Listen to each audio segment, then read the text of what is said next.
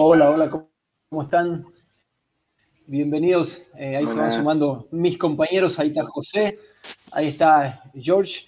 Bienvenidos a este lunes nuevamente para, hablar de fútbol. Y bueno, un, ahí está Ale, Diego, eh, que a veces se ponen tímidos, a veces aparecen, a veces no. Eh, pero bueno, un lunes, la verdad, un lujo, con un invitado de lujo. nos acompaña Gustavo Merlo, bueno, un histórico en el fútbol boliviano, con anécdotas increíbles, con un poco de su historia cómo creció al lado de la pelota y bueno, y, lo que significa Bolivia para él, ¿no? Eh, así que bueno, buenas noches Gustavo, gracias por estar con nosotros. Hola, ¿qué tal? Buenas noches. No, un gusto, un gusto poder comunicarme con ustedes. Eh, bueno, ya lo habíamos hecho en otra oportunidad, en, otra nota, así que eh, acomodando los horarios para poder estar. Eso, agradecido por, por el tiempo. Eh, ahí se va sumando gente que ya empieza a mandar saluditos. Y bueno, eh, eso, eh, Gustavo comentó, charlamos en plena pandemia de fútbol, fue una nota increíble, la tengo guardada, nunca, nunca pudo salir a la luz, pero bueno, vamos a ir contando cosas de, aquella vez. Primera pregunta, Gustavo, ¿qué significa Bolivia para vos y el fútbol? Bueno, Bolivia fue una parte muy importante, Santa, Cruz y Cochabamba, que me tocó vivir ahí. Eh, una parte muy importante de mi carrera. Es decir, llegué por una propuesta de un representante para, para ir por tres meses. Eh, la idea era mm, agarrar eh, un club por tres meses hasta que abra el libro de pases en Argentina. Y, bueno, y terminé quedándome casi ocho años y y fueron años espectaculares, donde, bueno, se fue dando todo muy natural y, todo muy bien y me fueron saliendo las cosas bien y me sentí cómodo. Empecé a, conocer gente que me hizo sentir muy bien y en los clubes que estuve y, bueno, ya a partir de ahí mis, hijos nacieron en, en Argentina, pero al mes ya estaban en Bolivia, ya vivieron en Santa Cruz, hicieron eh, el kinder en Santa Cruz. Eh, la nena Martina hizo el kinder en Cochabamba, es decir, prácticamente parte de mi vida la pasé, la pasé en Bolivia y la pasé muy bien también. Profe, ¿y usted ¿Qué sabías, de, de, llegar a Bolivia, que estaba, dice, estaba buscando, gracias, estaba buscando esos tres meses, digamos, de, de, tener continuidad antes de fichar en el mercado argentino de nuevo. ¿Qué, viene antes de eso? ¿Dónde estaba jugando usted? ¿Qué, fue, qué sucedió? ¿Se terminó su contrato? ¿Cómo sucedió? No, yo había ido a, Colombia, al Deportivo Pereira. Eh, había vuelto a Argentina eh, con la expectativa de ir a, Platense, a un club de primera división, que estaba en primera división. Cuando se cierra el Ebro de pases y no se hace el pase a Platense, el mes de marzo quedo sin, sin club y, un representante me llama, me acuerdo que yo me iba a ir a pescar porque, porque estaba, tenía todo listo para irme a pescar. Estaba, nosotros tenemos una laguna, sí, nosotros tenemos una laguna acá muy cerca y siempre, siempre cuento que, que me iba con mi hermano a pescar y me llamó, en ese momento no había celular, el teléfono fijo de la casa de mi mamá, y me dice, tenés que venirte para Buenos Aires porque nos vamos a, nos vamos a, Santa Cruz de la Sierra mañana o pasado, no me acuerdo, en dos días. Así que dejé todo y me fui al, otro día a Buenos Aires. De Buenos Aires no sabía ni siquiera qué equipo iba. Eh, sinceramente. No, nada, nada, nada ¿Usted se imaginó algo como La Paz más o menos? ¿O qué se imaginó cuando le dijeron Santa Cruz? No, la verdad que que no me imagino, no, inimaginable. Eh, después me dijeron Oriente Petrolero, eh, hay una prueba, dice, porque ellos necesitan un marcador central, pero yo tengo fe que, que, vos vas a quedar. Bueno, estuve casi 10 días a prueba eh, hasta que me dijeron que, que me quede. Igualmente, Antonio Batista era el técnico y y realmente de la mitad para arriba tenía muchos, muchos jugadores.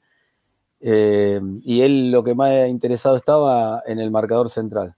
Así que me quedé, me quedé eh, realmente por un sueldo, eh, me pagaban el hotel, un sueldo y la comida por tres meses. La idea era, la idea era en junio, cuando abra el libro de pases en Argentina, poder, poder tener alguna oportunidad por acá. Y bueno, y terminado, primero, la verdad que, nunca era citado, eh, veía la lista y no estaba citado, veía la lista y no estaba citado, veía la lista y no estaba citado. Entonces era un poco deprimente. Y el equipo va a jugar un, partido a La Paz contra The Strong, creo. Eh, expulsan a un, volante, eh, eh, creo que se lesiona a otro volante. Y cuando jugamos acá con Blooming, venía el clásico, después de cinco o seis fechas que no estaban ni entre los 19 que, concentraban, venía el clásico y veo que estoy en la lista, una alegría enorme. No, sabía si iba al banco o no iba al banco, pero yo quería estar. Así que fui, fui, al banco contra Blooming me acuerdo que ganamos, pero no entré ni un minuto. Lo que sí los aturdía a todos dando indicaciones del banco, nunca me voy a olvidar porque Batista, Batista miraba para atrás y me miraba como diciendo. Y yo creo que, que, íbamos un gol arriba y le gritaba a uno, le gritaba al otro, y cuidado acá y cuidado allá, y fíjate, y alentaba. Entonces, como que giró y miró y dijo. Estaba haciendo camarín, estaba, más, de, más, de barra brava que de, suplente. Así que después de ese partido expulsan a, creo que al Choco Peredo. Eh, y me dice, jugamos con, con Bolívar de local. Y al otro, a la otra fecha. Bolívar venía con, una, con la selección boliviana prácticamente. Y me dice si me animaba a jugar de, de volante central o de doble cinco yo siempre fui un volante por izquierda o, un enganche, pero le dije que sí, eh, aparte de la desesperación que tenía yo por jugar. Así que jugué contra Bolívar, contra Valdivieso, Melgar, Soria, qué sé yo, Sandy, Rimba. Si miraba, la, si, miraba, la, forma, no cono al arco, si miraba la formación te asustaba. Así que la verdad que no sé si jugué bien o mal, pero lo que corrí. Y digo, acá no me puedo ir sin nada, me tengo que quedar. Es, bonito también saber que vas a jugar contra eh, jugadores de calidad y decir, bueno, aquí voy al roce sí, pero, y me mido, ¿no? Sí, pero tenés, después que, después que pasó el tiempo con el diario del lunes, decís, bueno, o ese partido me volví a Argentina el lunes o me quedaba... Yo creo que sí, porque te podían pegar un baile terrible y decir, bueno, la verdad, ¿para qué lo puse a este? O, o, quedarme para siempre. Y bueno, fue más o menos así. Pegué un par de patadas en la mitad porque no, era, era complicado quitarle la pelota a esos muchachos. Y bueno, a partir de ahí. Llamo Gustavo. Y, ganamos, ganamos. Eh, lo, bueno que creo que hizo dos goles Roberto Pérez de tiro libre, que fueron terribles. Terrible, terrible. Nunca vi una cosa igual. Entre, entre él y Limber Gutiérrez no me podía acercar nunca a patear un tiro libre. Yo pateaba tiro libre, pero yo, yo era de patear tiro libre acá. Pero cuando tuve a Roberto Peri y, a, Limber de compañero, dije, no, me quedo, me quedo tranquilo. Así que ganamos con, con dos goles de Roberto y a partir de ahí hacemos fútbol y yo digo, bueno, allá ahora. y no, y vuelvo, al, vuelvo a, jugar con el equipo suplente. Y la práctica de pelota parada previa a Wisterman, de, local, jugábamos con Wisterman en el estadio, en la, pelota parada llega tarde al entrenamiento un jugador, que no lo voy a decir para no prender los fuegos, igualmente, lamentablemente. Y, y bueno, y, ahí, y, ahí, me dio la, y ahí me dio la pechera con los titulares. Y a partir de ahí, ese partido que, por suerte jugué mucho mejor y anduve muy bien y, la prensa me empezó a reconocer, ahí sí, a partir de ahí no, no salí más y, ya me sentí un poquito más importante. Pero bueno, tuve un momento en Bolivia, casi un mes, donde me apoyaba mucho, tenía mucho, mucho apoyo de, un par de dirigentes que iban a ver el entrenamiento que me veían bien y de los compañeros, de, chicos como El Gato, como Eñeco Medrano, eh, que me decían que, no me desanime, que, me veían bien, con Pepe Celis, que era el marcador central que había en ese momento, que me decía lo mismo.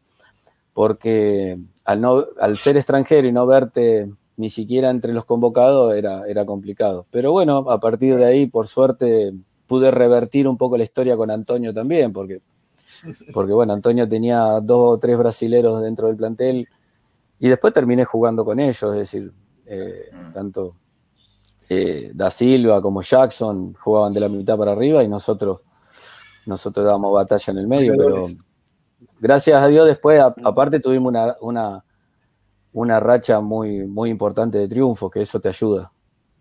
¿Y en qué momento eh, le confirmaron que se quedaba? O sea, eh, llegaron, ¿pasaron los tres meses o ya antes sabía que se quedaba? No, cuando, cuando ya se cumplían los tres meses, eh, viene mi representante a renovar y ya renuevo por un año más. Y me quedo todo el año 96, que fue muy bueno para nosotros, muy bueno. Y en lo personal también fue muy bueno. Y después pasa algo extraño que me vengo de vacaciones y cuando vuelvo a, Oriente, cuando vuelvo a mi, a mi, departamento, me entero que estaba Pancho Sá de técnico y que había traído cuatro extranjeros y que quería probarme. Entonces, ahí, ahí bueno, empezamos a replantear qué hacemos, eh, porque porque bueno, todo lo, bueno que había hecho, yo me voy del club porque realmente venía un técnico con sus jugadores, con su representante, eh, el representante del técnico llevaba a sus jugadores, así que quedé afuera y empecé a buscar club. Es decir, la propuesta de, Pancho Sá era que yo me tenía que ir a probar cuando hacía dos años que estaba jugando en la liga. La eh, historia muchas eh, veces... antes de dar ese, ese paso tan tan largo, eh, ¿cómo fue eh, los mejores momentos de ese Oriente, ¿no? Desde la llegada hasta, hasta, el, hasta el cruce de vereda. Yo, en lo personal fue, fue todo bueno, sinceramente, porque eh, empezaron a, empezó a, reconocerse mi, juego, mi, sacrificio, mi entrega. Empezó em, empezamos a, a, conseguir buenos resultados. Eh, tuvimos muy buenos En lo personal me gustaba mucho jugar los clásicos.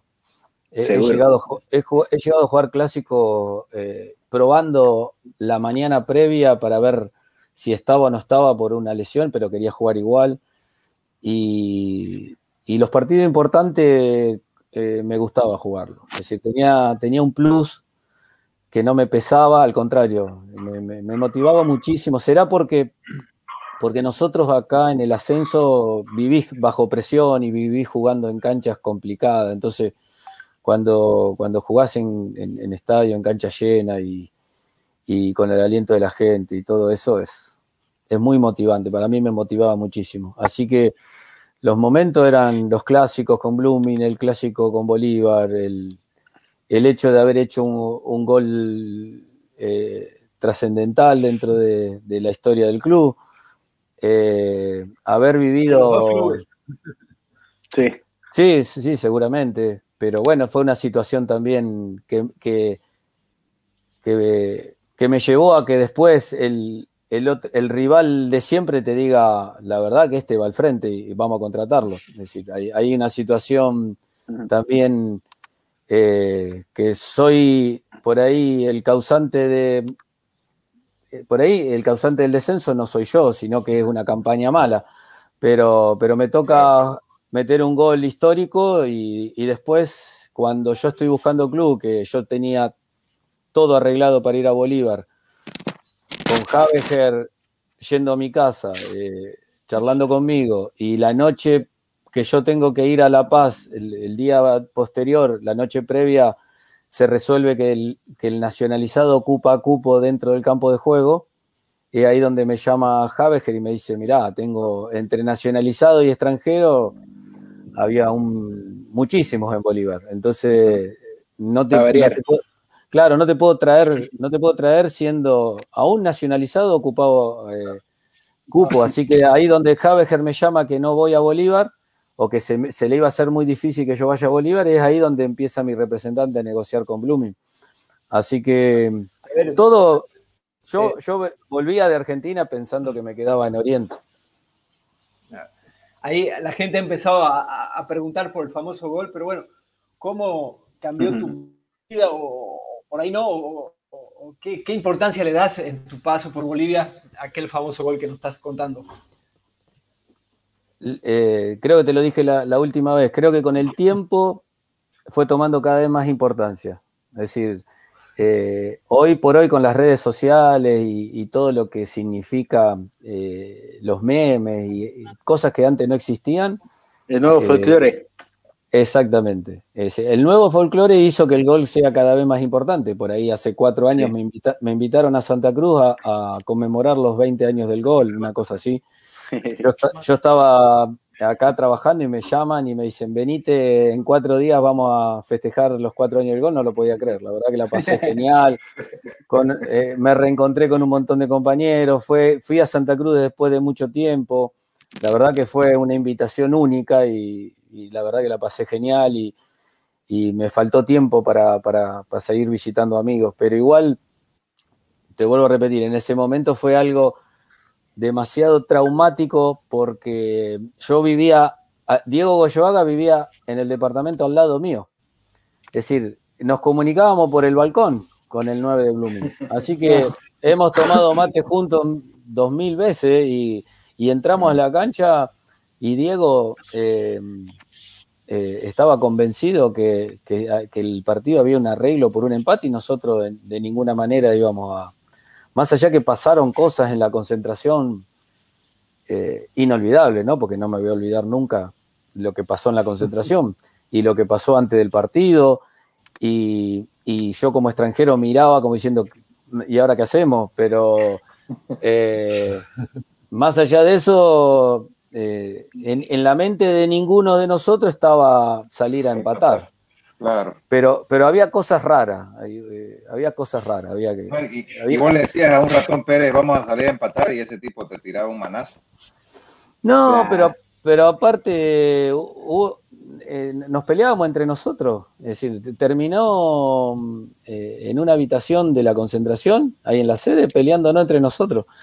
Porque estaba el que decía, y los dirigentes nos, pagan por empatar y yo no voy a jugar para empatar. Y estaba el 9 que te decía, yo no voy a estar frente al arquero y la voy a tirar afuera. Y estaba el hincha de, Oriente desde de, chiquito que decía, yo quiero ganarlo sí o sí y yo quiero mandarlo al descenso. Entonces vos como extranjero mirabas y decías, bueno, la verdad vamos a resolverlo, pero lo, importante es que nos pongamos todos de acuerdo de, ir a ganar el partido. Si no, no vamos a para la cancha. Nosotros íbamos a la cancha siempre y cuando íbamos a ganar el partido.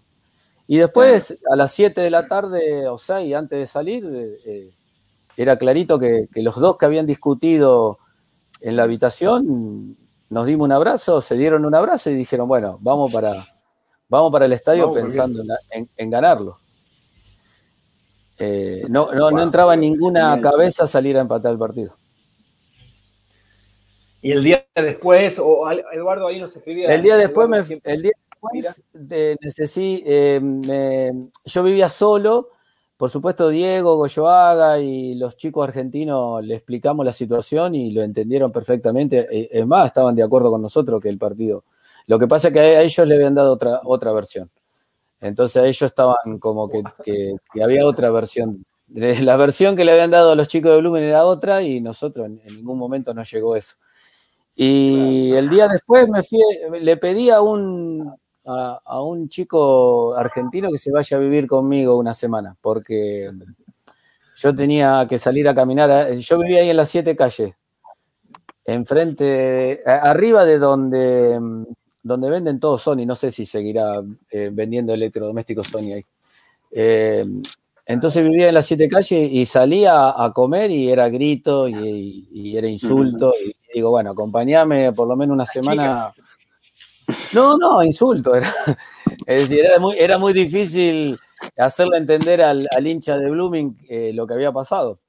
Entonces yo, yo hacía una vida normal iba a la telefónica, que antes no, existía el tema celular, iba a hablar por teléfono con mi familia, iba en tel, caminando en tel, iba, caminando a comer, hacía una vida muy tranquila. De, por sí siempre fui muy tranquilo en ese sentido, siempre fui muy profesional. Su, su, desayuno favorito en Santa Cruz, profe? ¿Cuál era su, Es que yo soy, es que yo soy eh, muy clásico, es decir, a mí me, por ejemplo, claro, eso sí, pero por ejemplo, em, me acuerdo un día que me, me, retó, me recontracagó a pedo Video Mesa porque eh, un genio Video. Em, que, falleció, que me enteré que falleció. Eh, en una concentración jugábamos miércoles, domingo, miércoles, domingo, una cosa así. Terminó el domingo y Ovidio decidió al plantel darle majadito. Y el majadito tiene una, una banana frita, ¿no? Sí, sí, sí. Claro, yo soy re. Yo soy, claro, entonces yo dije, no, majadito, no, me, le digo, nos, va a nos va a reventar para el miércoles. Aparte, yo era sigo siendo muy meticuloso con las comidas, con el cuidado, con el descanso. el batido. Entonces, claro, claro. Entonces dije, le dije eso y me recagó a pedo y me llamó aparte y me dijo, esto es como si van a Argentina y hay un asado y vos decís eso. Así que tenía toda la razón del mundo. Pero bueno, eh, no, yo el, desayuno era, no, era re meticuloso. Desayunaba avena con miel, eh, tostada, mermelada. no, no, yo creo que fui viejo, desde joven fui viejo. Así que en el tema cuidado personal y descanso y alimentación. Por eso en todos los doping, cuando empezó el doping en Bolivia, por eso me llamaban a mí, porque quería que estaba drogado. ¿Cómo corre tanto? Claro. El Cristiano Ronaldo de la época. Los dos, primeros, los dos primeros doping me tocó a mí, y digo, qué casualidad. Porque Nieco Medrano, Nieco Medrano, eh, que, todavía estamos en comunicación con él, que está viviendo en Estados Unidos, eh, me decía, si supieran que vos tomás agua, porque encima en los churrascos yo por ahí me ponía a hacer el asado y, tomaba agua. Y, no, y tomaba, eh, yo tomaba agua o tomaba una, gaseosa. Y dice, si supieran los que hablan que vos tomabas agua y que te acostás temprano y que descansás bien y que esto y el otro, porque piensa que corre porque estás drogado, le digo, nada, hacía morir de la Así que, no, yo, yo realmente primero empecé a, correr mucho y a, y a meterle mucho porque porque empecé a ver que la gente me, adoraba por la entrega. Entonces digo, si después de eso le meto juego, porque yo vine con juego, pero no tenía sacrificio acá en mi ciudad, era la figurita. Entonces, mi viejo cuando llegaban los recortes del diario de acá, de, de Santa Cruz, decía, pero ¿este sos vos? Porque decía, corrió, metió, dejó el alma, dice, pero si acá te hiciste putear por mucho menos. pero bueno, eh, es así, nosotros dos, hermanos, dos hermanos debutamos acá en Sarmiento en primera y mi hermano era el del sacrificio y yo era el, del juego bonito. Llegué a, Santa Cruz y cuando Batista me dijo, faltó el 5, digo, bueno, hay que correr y meter. Así que... No, le, pasó más o menos a Paredes, ¿no? El del PSG ahorita, a Leandro Paredes, que comenzó, iba a ser el reemplazo de Riquelme y terminó siendo el 5 del PSG y consolidado en la selección. Tal cual, igual. No, yo, mira, yo dirigí acá la sub-17 de Sarmiento y fuimos a jugar con Boca y estaba Paredes y no, nos daba pases de rabón, le daba pases de rabón a los compañeros. Yo dije, no, el 5 nuestro le, pegaba patada, de todo no lo podía parar y yo dije, este chico un crack y después terminó cada vez más atrás. Bueno, yo no era tan crack, pero después terminé. Y después vino Rubén Tufiño y, ahí eh, repartimos, claro. Después, después tenía que dejar que, Rubén maneje las otras cosas. ¿Están muriendo de los Riquelmes en el fútbol, profe? O sea, la posición, digo, de enganche, ¿no? Lo que pasa que que lo que matan a los Riquelme son los técnicos. Es decir, los Riquelme van a seguir estando. El tema que si el técnico, por ejemplo, hoy Carrascal es un crack y lo pusieron de enganche y, suelto y donde tiene que jugar. Pero ahora, si después vos al Riquelme lo tirás, que, haga toda la banda de, Como área a área. En el Barcelona. Claro, si vos después lo haces eh, correr por los costados, va a terminar destruyendo a los Riquelme. Pero yo, yo que, que, estoy en divisiones formativas, y que dirigí muchas veces primero acá, los Riquelme aparecen en todos lados. En, todos lados tiene un Riquelme. El tema es darle la libertad y la posición de que él juegue. Por supuesto, con ciertas obligaciones después cuando tenés que, retroceder, pero, pero el tema es que, se ponen de moda, claro, se ponen de moda los que corren por las bandas y termina un puntero derecho siendo un extremo y doble 3 o doble 4. Ahora vale más un Mbappé que un Riquelme. Sí. Sí, bueno, pero, pero siempre van a existir. es decir, no es que están en extinción, simplemente hay que ponerlos y bancarlos. es, muy es más fácil criticar uno.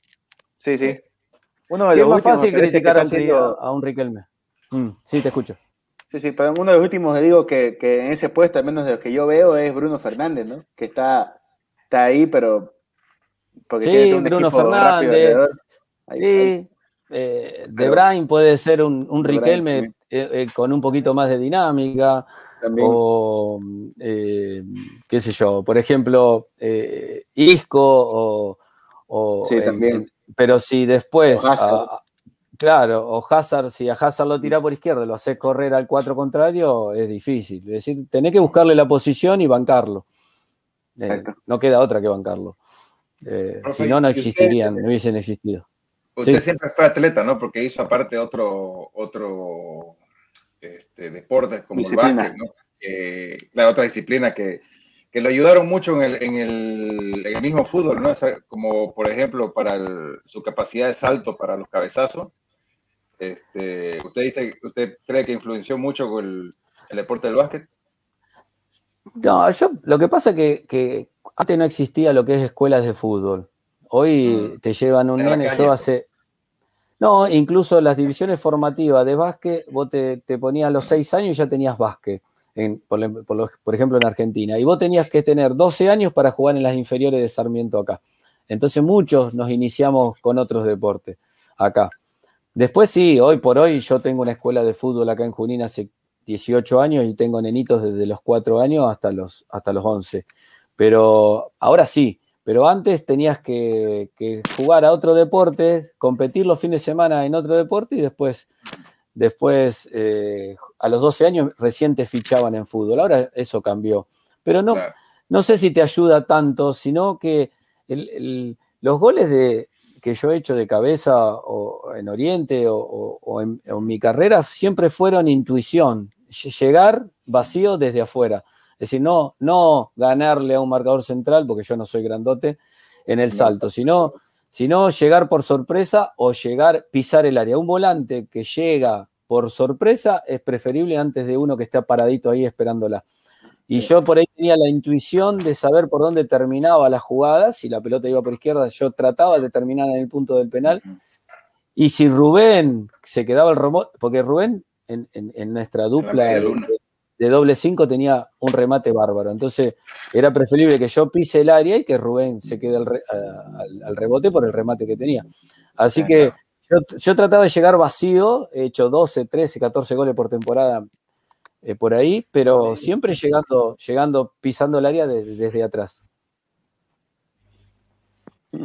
Ahora sí, le, volvemos a, preguntar sobre el cruce de Vereda, cómo nos contó un poco cómo se dio, ¿no? Que eh, le tocó volver con Pancho Ferraro em, y las puertas estaban, o sea, tenía que ir a prueba. No, con Pancho Sá. con Pancho Sá. Pancho Sá, perdón, Pancho Ferraro. Mm. Em, y de ahí eh, Blumi está armando un equipazo, ¿no? Bueno, yo cuando Pancho Sat toma la determinación de traer todos estos extranjeros y yo quedo al margen, eh, empiezo a buscar club y me llama Habeger y ya tenía todo arreglado, no se hizo. Y después mi representante me dijo que había hablado con el técnico de Bloom y el técnico de Bloom me quería. Y a partir de ahí eh, empezamos a hablar con, Roberto Fernández, que era en ese momento el presidente. Y, a partir de ahí me, y a partir de ahí me quedé en Blooming a jugar a jugar un año y medio, porque en la mitad del segundo año me sale la, oportunidad de ir a jugar a gimnasia y tiro de salta y yo, yo me quería ir. No, no me sentía cómodo y me quise ir. ¿Y cómo fue el, los hinchas? ¿Los hinchas se acuerdan? ¿Se lo cobraron? Eh, ¿Cómo tomaron los hinchas de Oriente el, cambio? Porque después tocó volver. Sí, sí, me tocó volver. Después de, Salta, de gimnasia y tiro, me llama, estaba por nacer mi, mi hija, me acuerdo, y me llama una noche eh, en, Argentina, era de madrugada. Dalcio Giovanoli me llama que estaba reunido con los dirigentes, que quería que vuelva. Oriente no estaba pasando un buen momento, me comenta la situación, que era que había que ganar los últimos partidos porque estaba en una situación hasta comprometida con el descenso. Bueno, la verdad que una decisión dificilísima, porque mi señora estaba de ocho meses, yo tenía que irme solo, eh, de siete meses, yo me tenía que ir solo y, y había que tomar una determinación y me llamó el otro día el presidente de Oriente en ese momento y, eh, creo que a los dos días estaba viajando a Santa Cruz. Por suerte pudimos ganar los últimos partidos y ya quedarnos en, tranquilos y ya me quedé otro año más en Oriente, pero, pero en, la calle, en Santa Cruz, no sé si ahora cambió mucho, pero siempre te tratan, más allá de, de reírte con uno con otro, te tratan con mucho respeto. Yo, la verdad, conviví con los dos hinchas recontra bien. Viví en todos los lugares de Santa Cruz, viví eh, en departamentos, viví en hoteles, después cuando, cuando me casé fui a vivir a un condominio y en, todos los lugares siempre recibí mucho respeto, mucho respeto, que, acá en Argentina no creo que hubiese tenido. Por suerte continúa así, creo que el hincha todavía es... la verdad que eso es... Fue mi papá y mi mamá, me acuerdo a ver un clásico y yo jugaba para Blooming y fueron a la, a, la, a la, platea y no lo podían creer. Es decir, que haya una camiseta de un club, otra del otro, que se rían, que se carguen, que esto, que el otro, estén las dos curvas, las dos curvas sí, cantando para su equipo o, cargándose, pero eh, la convivencia en la platea y, y yo saliendo caminando de la cancha y subiéndome a mi auto y yendo a un programa deportivo, me acuerdo que fui con Milton Coimbra eh, uno por Oriente y otro por Lumin al programa deportivo de la noche y mi papá me acompañó y mi papá no lo podía creer. Y bueno, era un poco lo que yo le contaba. Eh, la, convivencia y todavía el folclore es, por lo que me dicen ustedes, y era muy sano. No, por suerte, por suerte sí. Preferimos, eh, sabemos, por ahí que... Siempre que tuvimos... Dale, Gabo. Sí, José, seguí, no, te, decía que hemos sabido por ahí que, que tiene una amistad con el Diablo Echeverry. Una amistad ya larga. Nosotros eh, fue así, eh, con Marco nos encontramos en, un, en, una, en la cancha viendo un partido y él me llama al palco, ¿no? Llama al palco y me dice que, que le gustaba cómo jugaba, que me nacionalice, y bueno, la verdad es como si te llamaría Diego en su momento y te dice, me gusta cómo jugás, nacionalizate. a partir de ahí, eh, Marco, al otro día fuimos a comer a la casa de los padres de Marco, me presentó su familia, jugaba Bolivia, eh, siempre cuento la anécdota de, ir con Marco a ver Bolivia a un sauna con varios amigos, me prestó, me prestó un pantalón, por supuesto que me lo quedé del, del DC United, Y, le dije, yo iba en mi auto y, él iba conmigo y él tenía una cadena de oro muy gruesa. Esto no lo conté nunca. Muy gruesa, con una cruz. Eh. Sí, con una cruz muy grande. Y, le digo, Marco, ¿vas a bajar con esa cadena? Y me dice, ah, sí, tenés razón. Y la dejó en la guantera de, mi auto. Terminó el partido de Bolivia. Marco al otro día se fue a, eh, a, hacer la pretemporada de Estados Unidos y yo no, no había, estuve como un mes sin abrir la guantera del auto. Cuando abro la guantera del auto veo la cadena de oro de Marco con una cruz inmensa y con algunas piedras. No, era terrible la cadena. Yo creo que me compraba un departamento ahora. Eh, entonces lo llamo a los teléfonos que yo tenía y trato de localizarlo y de repente él no lo puedo localizar y él me llama y me dice, le digo, mirá, Marco, tengo la cadena. Ah, dice, no sabe, ¿por qué no se la dejé mi papá y mi mamá? Y fui a la casa, le dejé la cadena. A partir de ahí, eh, yo, cada convocatoria de Marco que estaba que está en Santa Cruz, eh, sabía que a él le gustaban las milanesas napolitanas, así que lo invitaba a comer a mi casa, la milanesa napolitana. Llegaba al condominio, imagínese el revuelo que armaba Marco cada vez que llegaba al condominio donde yo vivía, ahí en, el condominio San Marino vivía yo. Y comía con nosotros, tengo, lo filmé cuando jugaba con mi nene, en la alfombra. Y después yo en Vístema de Cochabamba seguimos con una muy buena relación. En Vístema de Cochabamba vamos a jugar un, partido amistoso a Virginia y él llama al hotel y me dice, venite a comer a un asado a mi casa. Yo le digo, Ovidio, me invitó Marco a comer un asado Y Ovidio me dice, de ninguna manera. No, no, no, no nos dejó. Entonces Marco llamó a Ovidio, seguramente lo cagó a pedo Ovidio también, y, y nos mandó una traffic y dice, venite con, con seis o siete muchachos. Así que el profe nos custodió para ir a comer a la casa de Marco en Washington, así que fuimos a comer a la casa de Marco en Washington y, y realmente fue genial, fue inolvidable. Yo, por suerte, llevé la filmadora, filmé desde que llegué a la casa de Marco en Washington hasta que me fui. ¿Y es buen eh, churrasquero el diablo? No, no, Marco había delegado todo, Marco estaba... Ah, eh, había delegado todo. Cuando llegamos, él estaba en la organización, pero re bien, ah, la verdad que, la verdad que son cosas inolvidables. A veces lo cuento acá en Argentina Casualmente, los chicos de mi escuelita juntaban figuritas de acá de la Copa América y entre los históricos estaba Marco Echeverry. Y mi hijo me dice, ese jugó conmigo, le dice a los nenitos. Y no lo podían creer. No, no, no, mentira, me dice. Pero bueno, es como si, alguien jugó, con, alguien jugó con, Maradona en la alfombra ah, eh, de su casa y decía, jugué con Maradona. No, me está jodiendo. Pero no, un, genio en todo sentido. un fenómeno en todo sentido. Ahora, eh, José, adelante, José va a hacer el, rápido ping-pong.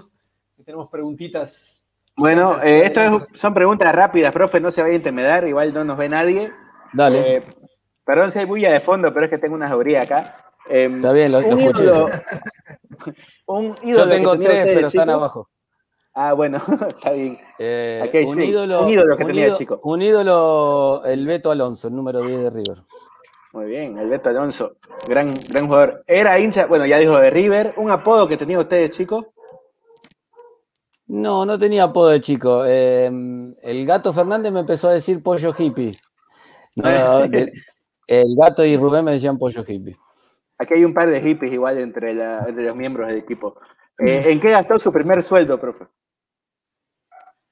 Mi primer, sueldo. No, la verdad que, la que eh, seguramente comprándome ropa o zapatillas.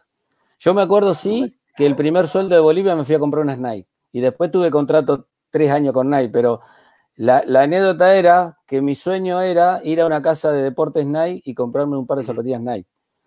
Eh, y no las tenía en Argentina, te soy sincero, nosotros éramos clase media eh, y éramos tres varones. Entonces dije, cuando, me, cuando cobre mi primer sueldo en Oriente Petrolero, me compro unas Nike. Y me compré unas Nike.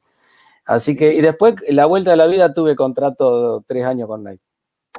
Buenísimo. ¿Las Nike clásicas negras o usaba de colores usted?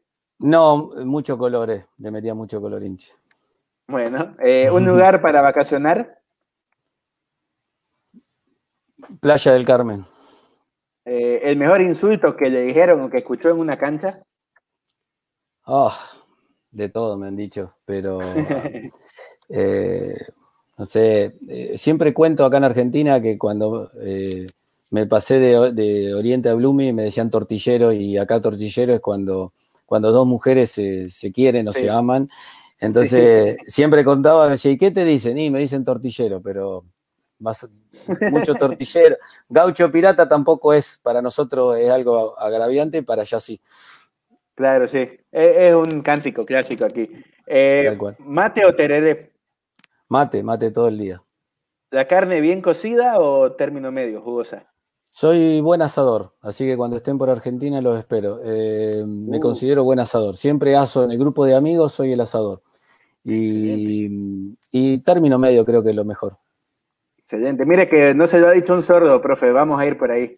Mi, esposa es de Salta, así que cada tanto así que Yo estuve en gimnasia y tiro y he comido las mejores empanadas, así que bueno. Eh, tu, mujer, tu mujer hace las empanadas, yo hago el asado. Excelente, ya estamos. Eh, profe, ¿prefiere mañanero o de noche? Por lo general de noche, mañanero me sacan cagando. Eh, ¿Qué música escuchaba antes de jugar al fútbol? Siempre me gustó Soda Stereo, en el rock nacional argentino me gustó muchísimo. Lo he ido a ver hasta, hasta en cancha de River cuando se despidieron. Qué privilegio. Em, ¿Para usted el clásico más caliente es el de Santa Cruz o el de La Plata? Estuve en los dos, eh, pero creo que el de La Plata, el de La Plata te matan. No, el de Santa Cruz por lo menos salís caminando de la, de, la cancha. El de La Plata, el de La Plata tenés que, si no ganás, en la, eh, no, y aparte es muy bravo el post. Si ganás, y acá es como todo, acá si ganás, tenés, sabés que tenés seis meses tranquilo, y si perdés, tenés, vas a tener los peores días de tu vida. En Santa Cruz no, en Santa Cruz hemos ganado, perdido, pero siempre salís caminando tranquilo de la cancha. claro, es verdad. Eh, ¿Un referente que tenía usted en su puesto cuando empezó a jugar? La verdad que, me, gustaba mucho jugar con Rubén Tufiño. Es decir, cuando yo jugué al lado de Rubén, creo que, me hizo crecer como futbolista.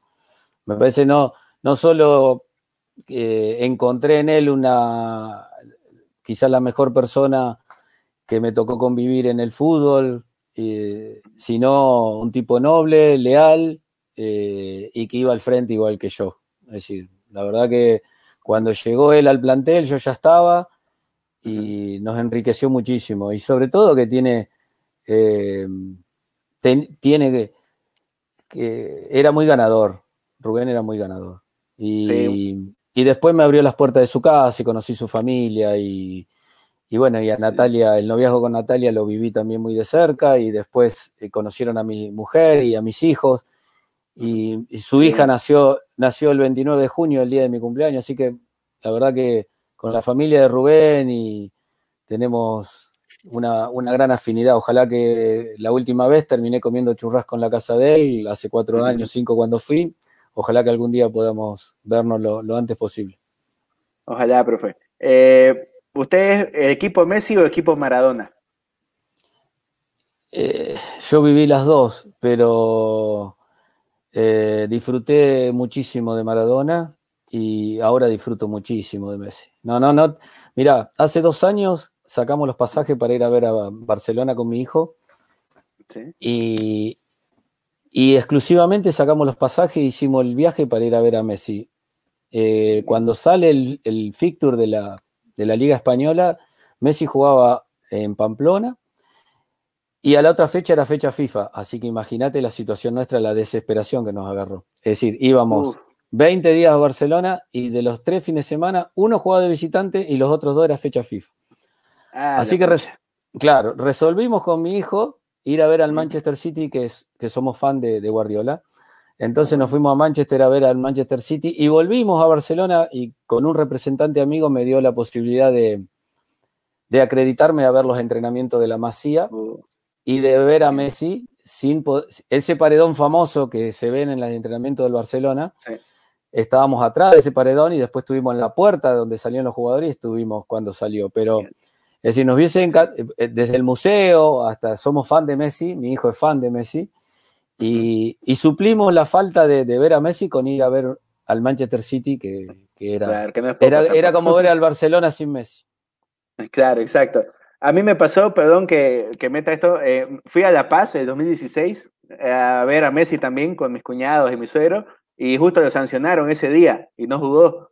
y bueno, nosotros, después, después levantaron la sanción y pudo jugar los, otros partidos. No, nosotros fuimos, nosotros fuimos al Monumental a verlo contra Chile, fuimos a, Rosario a verlo contra Brasil, es decir, lo hemos visto con la selección argentina. Lo que queríamos ir, eh, vivir, el Messi del Barcelona, claro.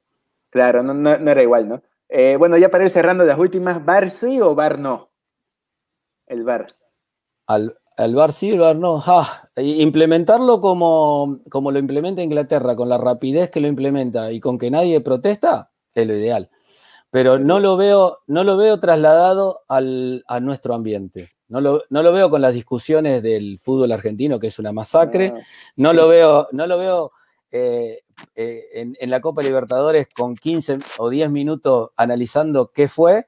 Es decir, el bar sí, el bar sí, implementado como lo, implementan los ingleses, que es, es, una cuestión de 10 segundos, se resuelve y chao, se da vuelta a la página y nadie protesta. Pero como somos nosotros en Sudamérica, lo veo casi, te diría, imposible. Sí, estamos lejos. Bueno, y, para cerrar, ¿prefiere medialunas o cuñapés? Prefiero cuñapés. Es decir, con el mate, eh, acá se llama, pues, parecido al chipá, el cuñapé. Sí. Claro, bueno, eh, acá sí, prefiero, prefiero el cuñapé antes que las medialunas. Y bueno, profeta de Bono, ¿prefiere el locro argentino o el locro camba? Ah, no, no, no como ni locro argentino ni locro camba. Es decir, lo que más me gustó de, la cocina cruceña Eh, primero, la, yuca, el arroz con queso que, comía en esa parrilla que estaba en el segundo anillo, no me puedo acordar. Ah, eh, y, el que pería al horno, que lo hacían riquísimo. Así que he comido muchas cosas riquísimas y que me encantaban y que lo repetía y que por ahí, cuando iba a la casa de algún jugador, lograba comerlo. En la casa del gato Fernández, que me invitó varias veces, la madre cocinaba genial. Así que mm, he comido ahí esas cosas, pero en mi casa se hacía todo muy, muy básico, ah, lo, que, lo que comíamos nosotros. Claro, está bien. Y le costó, bueno, esta última que sé que le quedó a Gabo pendiente por ahí, ¿le costó alguna vez la altura adaptarse? muchísimo, muchísimo. Eh, sufría bastante. no la pasaba bien.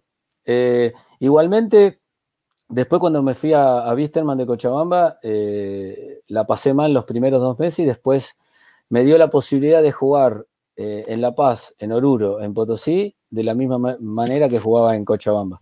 Lo que sí me costaba horrores cuando, cuando estaba en un equipo cruceño y, y viajabas el mismo día, durmiendo poco, por ahí volando a las 6 de la, despertándote a las 6 de la mañana, volando a las 7, jugando a las 2 de la tarde y ya, ya dabas demasiadas ventajas. Claro, sí. Eh, la verdad que es todo un tema. José Pela sufrió fea a la altura igual en su momento, una vez que fuimos a, un partido. Sí. Un, día, un, día en Cochabamba, eh, jugando al truco, íbamos a Potosí a jugar mm. y estábamos jugando al truco atrás y se me caen las cartas cuando las voy a... Estábamos ya casi en la mitad de camino, cuando voy a recoger las cartas que estaban en el piso, me mareo y me trajeron directamente con oxígeno al hospital, así que eh, me mareé y no, me recuperé más. Así que no pude ni jugar el partido, fui y, volví a... No, creo que, que, estábamos en Oriente. Habíamos ido a Sucre y de Sucre íbamos a... y terminé en el hospital de Sucre. Pero no la pasé bien porque hice un acto que no tengo que hacer. En vez de estar sentado, me puse a agachar a buscar cartas. Claro, escucha. Bueno, no sé si tienen alguna para ir cerrando, Gustavo, eh, sí, yo primero eh, eh, le tocó, no sé si en, el Wisterman o en Gimnasia y Tiro jugaste con el mago Alberto Pedro Guiberguis, en cuál de, o en ninguno de los dos equipos te tocó jugar con él. En los dos, un genio, un crack. Es decir, Pedrito, aparte, aparte, Messi. aparte, aparte es un poco como la historia de Rubén. Eh, son, son familias que cuando eh, que, todavía no, nos hablamos, nos escribimos, que nuestros hijos, eh, el hijo de Pedro con mi hijo jugaban al fútbol todo el día ahí en Cochabamba, en un condominio. Fuimos compañeros en gimnasia y tiro y fuimos compañeros después en Bisterman, así que un crack, un crack como jugador y como persona. La verdad, un genio. Y la última, bueno, eh, contanos eh, a qué estás dedicado, dirigiendo dónde, eh, la escuelita, etcétera, etcétera. Estos minutos. Yo, sí, me radiqué en Junín, hice el curso de técnico, puse una escuela de fútbol y realmente hace 18 años que tengo la escuela de fútbol acá.